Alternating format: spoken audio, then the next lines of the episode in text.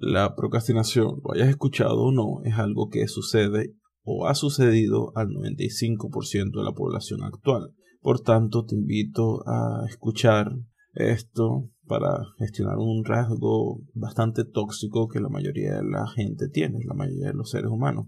Vamos a empezar por la fórmula básica, por su formulación. Pro, hacia adelante, crastinus, del día de mañana. Por lo tanto, la procrastinación sucede cuando posponemos de forma voluntaria tareas, aunque sepamos que ese aplazamiento es perjudicial para nosotros, que actuamos en contra de lo que nos conviene. Es un problema actual, pues Aristóteles ya hablaba de la malaquia, no hacer algo que uno sabe que debe hacer.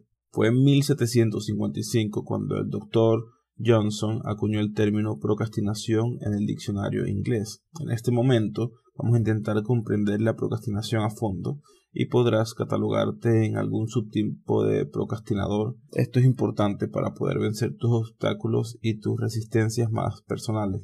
En palabras estoicas, es muy simple en realidad. Si dices que vas a hacer algo, hazlo. Estas palabras vienen de Epicteto. Pero antes de ir em, con más profundidad a lo que es un procrastinador, vamos a definir qué es un procrastinador con respecto a lo que es un vago. Porque vago y procrastinador no son lo mismo.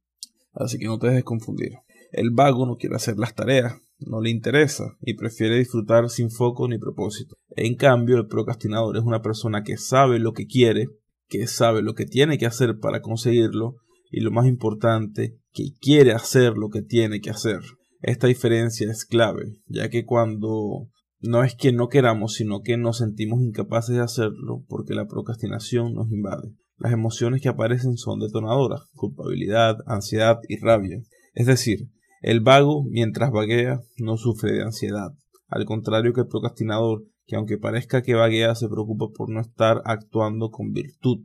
Podrías actuar bien hoy, pero eliges mañana. Esta frase viene de Marco Aurelio. Vamos a ver unas pocas estadísticas de la procrastinación actual. La procrastinación no es un problema de hoy. Ya los estoicos hablaban de cómo vencer la emoción y actuar con virtud. Ahora bien, la sociedad actual de la dopamina fácil y el cortoplacismo está provocando un aumento de casos y cronificación de los mismos.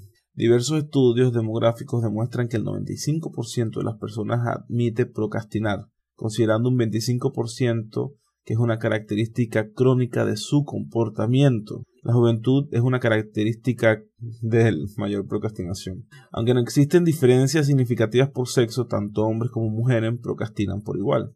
Es evidente que no es algo anecdótico, y entendiendo las estadísticas, raro sería que, no es, que nos escapáramos a este problema si no aprendemos a gestionarlo. Aspectos biológicos de la procrastinación. el antídoto para la procrastinación es la disciplina. Estudios genéticos señalan que alrededor del 50% de la falta de disciplina tiene un origen genético. Por tanto, la procrastinación en muchos casos, y esto es lamentable, es heredada. Ahora bien, tener las balas, es decir, la genética, no implica apretar el gatillo, tu conducta. No podemos justificarnos y, conformarnos por factores hereditarios. Aún así, Biológicamente se sabe que el sistema límbico está implicado en la activación de la conducta procrastinadora. El sistema límbico es la parte emocional y más antigua de nuestro cerebro. Lucha con la corteza prefrontal, la parte racional encargada de la planificación y función ejecutiva. En, palabras un poco más técnicas, la procrastinación se produce cuando el sistema límbico veta los planes a largo plazo de la corteza prefrontal y se inclina por hacer lo que pueda hacer más inmediatamente. Y el sistema límbico, aparte de ser el más rápido de los dos, es el que se encarga de nuestro primer impulso, y este primer impulso a menudo es el más fuerte. Por tanto, razón tienen los estoicos para hablar de que necesitamos entrenarnos en invierno. Necesitamos hacer fuerte nuestra corteza prefrontal, darle potencia y armas para luchar contra el sistema límbico. Cuando el placer corrompe la mente y el cuerpo, ya nada es tolerable porque el sufrimiento sea fuerte, sino porque la persona es débil. Esto lo dijo Gans Seneca. El mito de la procrastinación. Durante años se ha creído que tras la conducta procrastinadora existía un alto perfeccionismo. Esto es un mito. Lo que sucede es que la paradoja de aquellas personas perfeccionistas es que son víctimas de sí mismos. aplazando sin cesar a aquellos que quieren hacer. Sienten aún más culpa y ansiedad, por lo que son los primeros en pedir ayuda y por lo tanto la cara más visible socialmente de la procrastinación.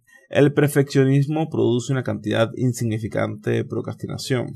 Ahora bien, los perfeccionistas no se conforman y por eso luchan para escapar de la trampa de la procrastinación. Así que sé tu propio espectador, busca tu propio aplauso. La mejor forma de ganarle la batalla a la procrastinación es entrenándote, entrenándote contra ella. Una forma fácil de hacer esto es tomando duchas frías, duchas muy frías, entrenando cuando no quieres entrenar, haciendo algo, comienza a hacer algo por 5 minutos, incluso si no lo quieres pero poco a poco ve luchando contra ese impulso y vas a poder ganarle. Muchas gracias.